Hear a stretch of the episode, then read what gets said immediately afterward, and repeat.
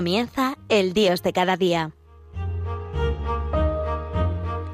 Desde la Archidiócesis de Valladolid con el Padre Jesús Álvaro Sancho.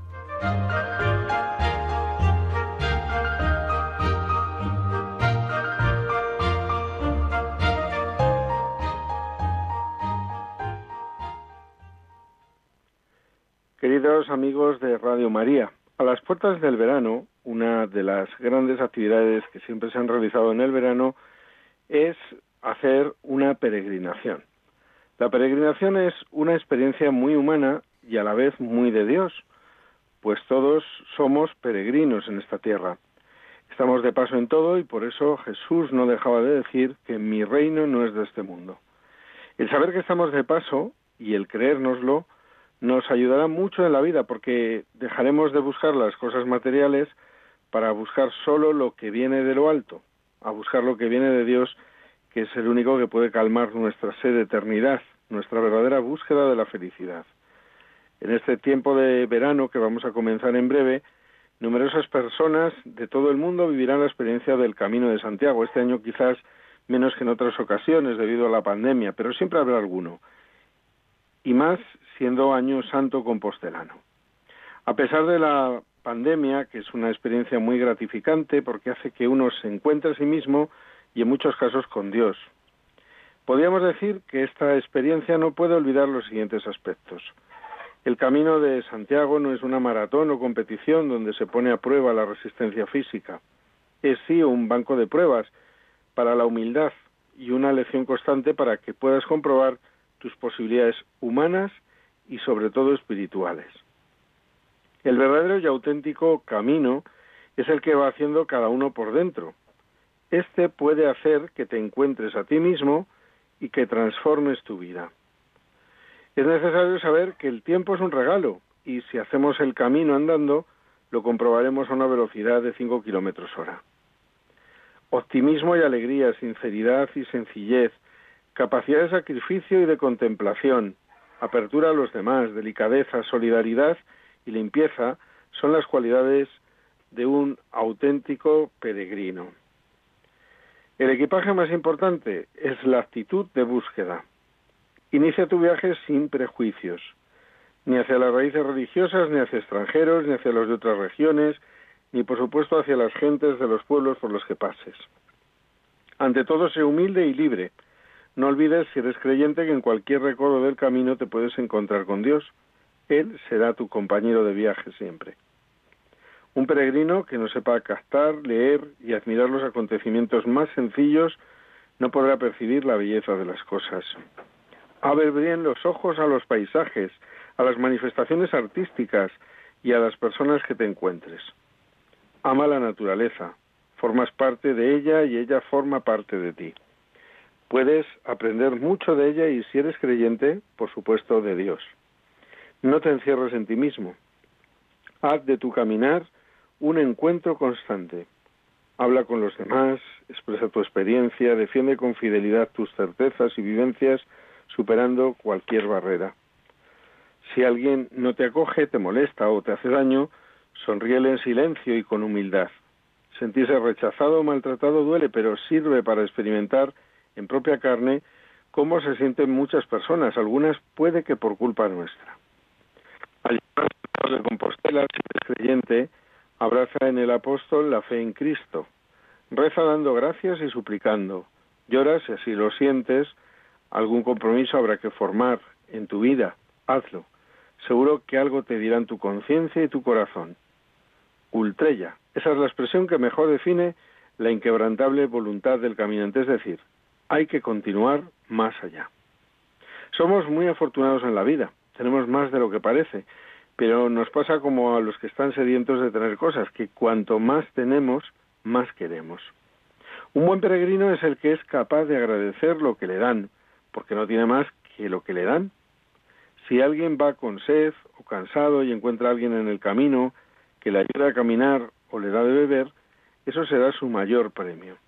Así nos ocurre en la vida que como nos parece que tenemos de todo, no necesitamos de nadie, incluso no necesitamos a Dios. Dios se convierte en ese momento en un estorbo y sin embargo, cuanto tenemos, que agradecer a Dios, hasta en las cosas más básicas, porque todo lo que tienes, todo lo que tenemos, es de Él. Cuentan que un día bajó el Señor a la tierra en forma de mendigo y se acercó a casa de un zapatero y le dijo, Hermano, hace tiempo que no como y me siento muy cansado, aunque no tengo ni una sola moneda, quisiera pedirte que me arreglaras mis sandalias para poder seguir caminando. El zapatero le respondió, Yo soy muy pobre y ya estoy cansado que todo el mundo viene a pedir y nadie viene a dar. El Señor le contestó, Yo puedo darte lo que quieras. El zapatero le preguntó, ¿dinero incluso? El Señor le respondió, yo puedo darte diez millones de dólares, pero a cambio de las piernas. Y el zapatero inmediatamente contestó, ¿y para qué quiero yo diez millones de dólares si no voy a poder caminar, bailar, moverme libremente? dijo el zapatero.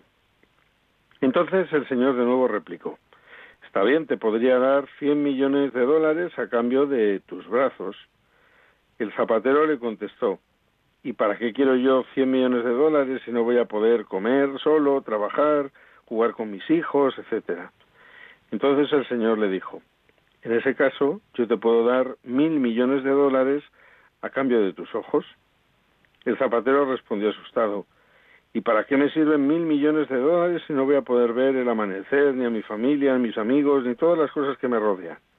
Entonces el Señor le dijo, Ah, hermano mío, ya ves qué fortuna tienes y no te das cuenta. Reconocer a Dios en la vida es un gran mérito, porque nos hace esperar con gratitud cosas que para otros son meros aspectos a no tener en cuenta. Cuando nos levantamos un día y podemos ver, caminar, hablar, hacer cosas, no caemos en la cuenta de que eso es un don de Dios, pero cuando eso no es posible, por el paso de los años o una enfermedad, por ejemplo, entonces aparece la desesperación o la gracia de Dios el agradecimiento por todo lo que hemos tenido y lo que seguimos teniendo, o el no querer seguir viviendo. Sin embargo, aún en las situaciones más difíciles, la vida tiene sentido porque es más fuerte que la muerte. El agradecimiento es siempre más fuerte que el egoísmo, y todo lo que hagamos no pierde valor, sino que lo gana con el tiempo. Si tienes un espíritu de peregrino, eres un bienaventurado, porque bienaventurado eres peregrino si descubres que el camino te abre los ojos a lo que no se ve. Bienaventurado eres peregrino si lo que más te preocupa no es llegar, sino llegar con los otros. Bienaventurado eres peregrino cuando contemplas el camino y lo descubres lleno de nombres y de amaneceres. Bienaventurado eres peregrino porque has descubierto que el auténtico camino comienza precisamente cuando se acaba. Bienaventurado eres peregrino si tu mochila se va vaciando de cosas y tu corazón no sabe dónde colgar tantas emociones. Bienaventurado eres peregrino si descubres que un paso atrás para ayudar a otro vale más que cien hacia adelante sin mirar a tu lado. Bienaventurado eres peregrino cuando te faltan palabras para agradecer todo lo que te sorprende en cada recodo del camino. Bienaventurado eres, peregrino, si buscas la verdad y haces de tu camino una vida y de tu vida un camino, en busca de quien es el camino, la verdad y la vida. Bienaventurado eres, peregrino, si en el camino te encuentras contigo mismo y te regalas un tiempo sin prisas, para no descuidar la imagen de tu corazón. Bienaventurado eres, peregrino, si descubres que el camino tiene mucho de silencio, y el silencio de oración, y la oración de encuentro con el Padre que te espera. No siempre nos damos gracias ni sabemos darlas, pero nunca nos faltarán motivos para ello. Y esa es una de las cosas importantes a cuidar en la vida de un peregrino. Hasta de los acontecimientos negativos tenemos que sacar el aspecto positivo, porque siempre lo hay. Un famoso predicador de Edimburgo era famoso por sus plegarias del púlpito. Él siempre encontraba algún motivo para dar gracias a Dios hasta en los peores momentos. Una mañana tormentosa de invierno, uno de sus oyentes pensó para sí, el predicador nada que agradecer a Dios en esta mañana de perros. Pero el predicador comenzó sus oraciones así.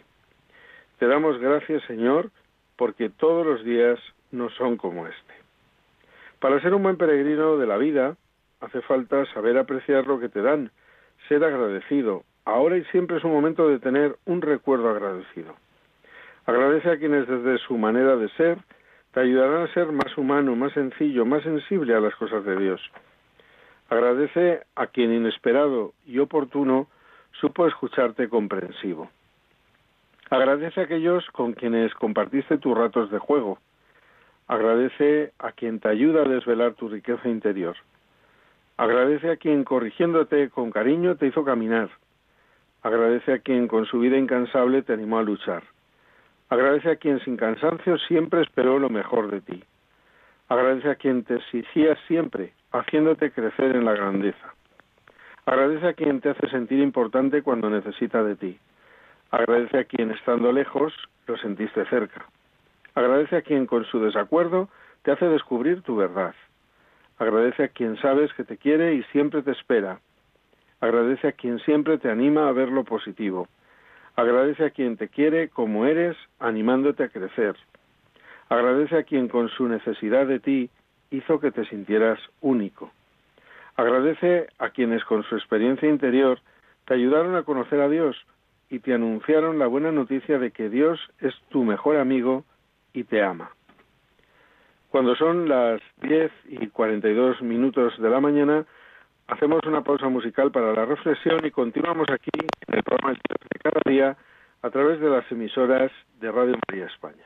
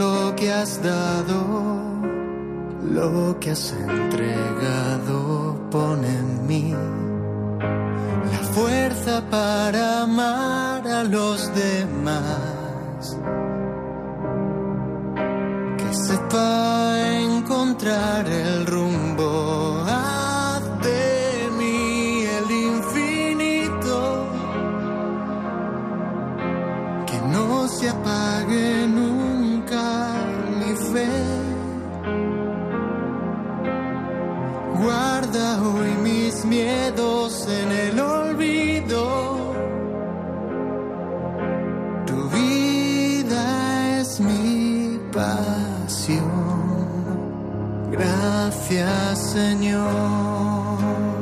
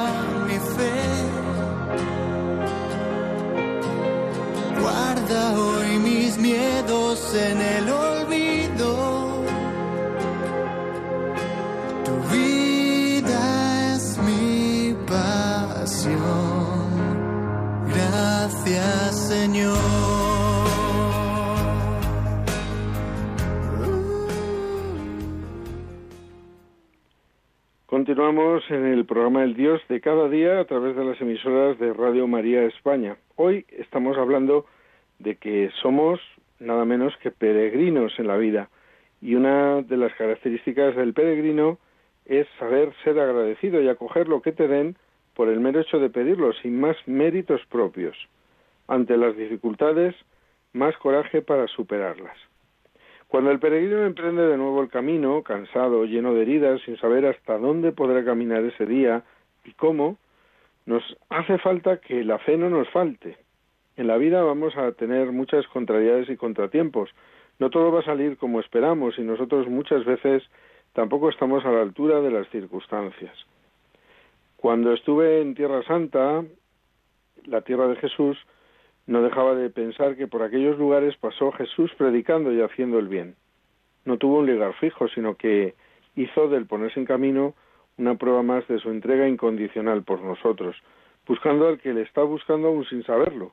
Por eso, cuando uno emprende una peregrinación a Tierra Santa, o sin ir más lejos, en el mismo camino de Santiago, o en unas jornadas mundiales de la juventud, cualquier circunstancia de ese estilo, se puede encontrar a Dios, porque el que camina, el que peregrina, va al encuentro del Señor y él, como siempre, se hace el encontradizo. Ante las dificultades nuevas, formas de dar respuesta, pero no dejarnos nunca llevar por el desaliento. Se cuenta que el diablo decidió hacer una venta y sacando todas sus mejores herramientas de falsedad y muerte, les puso precio y las colocó delante de su casa. Cada una estaba marcada según su valor. Allá había odio, envidia y celos, todo ello con el cartel de se vende, así como engaño, lujuria, mentira y orgullo con sus debidas etiquetas de precio. Pero sola por encima de todas las demás, completamente separada de las otras herramientas, estaba una de aspecto corriente, sin pretensiones. Se hallaba bastante gastada, por cierto, que era la que más lo estaba de todos aquellos utensilios, y sin embargo tenía el precio más alto de todos. Un cliente se acercó y comenzó a ojear las herramientas, luego tomó aquella en la que nos referimos y le preguntó al diablo, dígame, ¿cómo se llama esta herramienta? Y dijo el diablo inmediatamente, ah, esta es mi favorita, contestó en tono astuto y burlón, se llama desaliento. ¿Se puede negociar ese precio tan alto? Y el diablo dijo, rotundamente no, esta herramienta es más poderosa que ninguna otra de las que tengo. Cuando aplico el desaliento sobre una persona, puedo utilizarlo como palanca para abrir su corazón y luego emplear el resto de mis utensilios. Es la herramienta clave, la más estratégica, y por lo tanto se vende a un precio muy elevado. Otro aspecto importante de un buen peregrino, y nosotros somos verdaderos peregrinos en la vida, es el confiar en Dios. Quien no confía en Dios no es peregrino, sino en el mejor de los casos, un aventurero. Un verdadero peregrino sabe que su meta es Dios y cuando busca llegar a un lugar como meta, en realidad está buscando allí a Dios. Ahora bien, no hay que perder de vista que para llegar a la meta hace falta ser constantes. Esa es una de las principales virtudes a cuidar por un verdadero peregrino. Todos los días hay que ir caminando en la misma dirección, la del bien y la de Dios, que es el mismo camino. Si un caminante no tiene claro cuál es su meta, nunca llegará a ella. O si simplemente su único interés es andar, puede dar vueltas sobre el mismo terreno, pero no ha avanzado nada. No solo hay que ser constante, sino también tener claro a dónde se quiere llegar y cuál es el camino correcto a seguir. Andar no es la solución, sino el medio para llegar a la meta. Todos debemos ser peregrinos constantes en el levantarnos cada día, cada jornada para caminar, pero sin olvidar que no podemos confundir el camino. Y ese camino es el que nos llevará a Dios. En la vida hay muchos caminantes, pero no todos los caminantes siguen el camino correcto. No hay lugar en el mundo donde no se pueda encontrar a Dios. Quizás te maraville un paisaje, te llenes de alegría con sus gentes, sientas una paz interior especial, allí sentías algo especial, no tenías más remedio que admirar esa belleza natural y dar gracias a Dios. Hace un tiempo encontré un pequeño relato que viene muy al caso de lo que estoy contando. Tres personas que pasaban en una pequeña caravana vieron a un hombre que contemplaba el atardecer en el desierto, desde lo alto de una montaña. Debe de ser un pastor que perdió una oveja y procura saber dónde está, dijo el primero. No creo que esté buscando nada, y mucho menos la hora de ponerse el sol, cuando la visión se hace confusa. Creo que espera algún amigo, contestó otro. Estoy seguro de que es un hombre santo en busca de la iluminación, apuntó el tercero. Comenzaron a comentar lo que el tal hombre estaría haciendo, y tanto se empeñaron en la discusión que casi terminaron peleándose. Finalmente, para decidir quién tenía razón, decidieron subir a la montaña e ir a hablar directamente con él. Y le preguntaron, ¿Está usted buscando su oveja? preguntó el primero. No, no tengo rebaño. Entonces seguramente espera a alguien, afirmó el segundo. Y este contestó, soy un hombre solitario que vive en el desierto, fue la respuesta. Por vivir en el desierto y en la soledad debemos creer que es usted un santo en busca de Dios y está meditando, dijo contento el tercer hombre pensando que tendría él la razón. Es que todo en la tierra necesita tener una explicación, contestó aquel hombre. Estoy aquí solamente mirando la puesta del sol, esa obra grandiosa de Dios. ¿Es que eso no basta para dar sentido a nuestras vidas? Lo que debemos de buscar en la vida, en el caminar, en el peregrinar, es la conversión del corazón, el cambiar interiormente, que es lo que nos hace no equivocar el camino a seguir. Normalmente las personas creemos que en este mundo nuestra misión es trabajar, casarnos, hacernos religiosos o algo muy parecido. Pero muchas veces creemos que nuestra misión es sencilla, sin riesgos, que es fácil llevarla a cabo, pero no lo es. Un verdadero cristiano muchas veces sufre porque debe realizar una lucha con un gran enemigo, el peor de todos, la parte mala de nosotros mismos. Pero ese conflicto interno muchas veces es duro de llevar, es una guerra sin cuartel, donde ambos bandos se conocen sus puntos débiles. El verdadero cristiano debe saber cosas que no se hacen todos los días. Saber pedir disculpas, saber decir te quiero al padre, a la madre, a los hermanos, a cada amigo que tenemos, porque es bueno recordarlo. Pero sobre todas las cosas saber decir te quiero sin hipocresías al enemigo. Ese es el verdadero cristiano. Amar a Dios sobre todas las cosas y al prójimo como uno mismo. Si una nota musical dijera una nota no hace melodía, no habría sinfonía. Si la palabra dijese una palabra no puede llenar una página, no habría libro. Si la gota de agua dijese una gota no puede formar un río, no habría océano. Si la piedra dijera una piedra no puede levantar una pared, no habría casa. Si el hombre dijera un gesto de amor no puede evitar el odio, nunca habría paz, justicia ni felicidad sobre la tierra. Aunque solo seamos una gota de agua, algo insignificante, entre todos hacemos un gran río. Nuestra meta en la peregrinación de la vida es la santidad, estar con Dios eternamente. Y para eso debemos de saber que no es un camino fácil, que a veces hay que perderse en el camino, que podemos confundir la meta por otras metas aparentemente más saludables, que podemos tropezar o llenarnos de ampollas que nos impiden caminar adecuadamente, pero que el gozo de llegar no tiene precio. No olvidemos nunca que nadie alcanza la meta con un solo intento, ni perfecciona la vida con una sola rectificación, ni alcanza altura con un solo vuelo. Nadie camina la vida sin haber pisado en falso muchas veces. Nadie recoge cosechas sin probar muchos sabores, enterrar muchas semillas y abonar mucha tierra. Nadie mira la vida sin acobardarse en muchas ocasiones, ni se mete en el barco sin temerle a la tempestad, ni llega al puesto sin remar muchas veces. Nadie siente el amor sin probar sus lágrimas, ni recoge rosas sin sentir sus espinas. Nadie hace obras sin martillar sobre su edificio, ni cultiva la amistad sin renunciar a sí mismo, ni se hace hombre sin sentir a Dios. Nadie llega a la otra orilla sin haber ido haciendo puentes para pensar y puentes para pasar. Nadie deja el alma lustrosa sin el pulimento diario de Dios. Nadie puede juzgar sin conocer primero su propia debilidad. Nadie consigue su ideal sin haber pensado muchas veces que perseguía un imposible. Nadie conoce la oportunidad hasta que ésta pasa por su lado y la deja ir. Nadie encuentra el pozo de Dios hasta caminar por la sed del desierto pero nadie deja de llegar cuando se tiene la claridad de un don, el crecimiento de su voluntad, la abundancia de la vida, el poder para realizarse y el impulso de Dios. Nadie deja de arder con fuego dentro. Nadie deja de llegar cuando de verdad se lo propone. Si sacas todo lo que tienes y estás con Dios, vas a llegar. Y hasta que ha llegado por hoy el Dios de cada día. Recuerden que volveremos a estar con todos ustedes dentro de cuatro semanas. Hasta entonces, felices días a todos.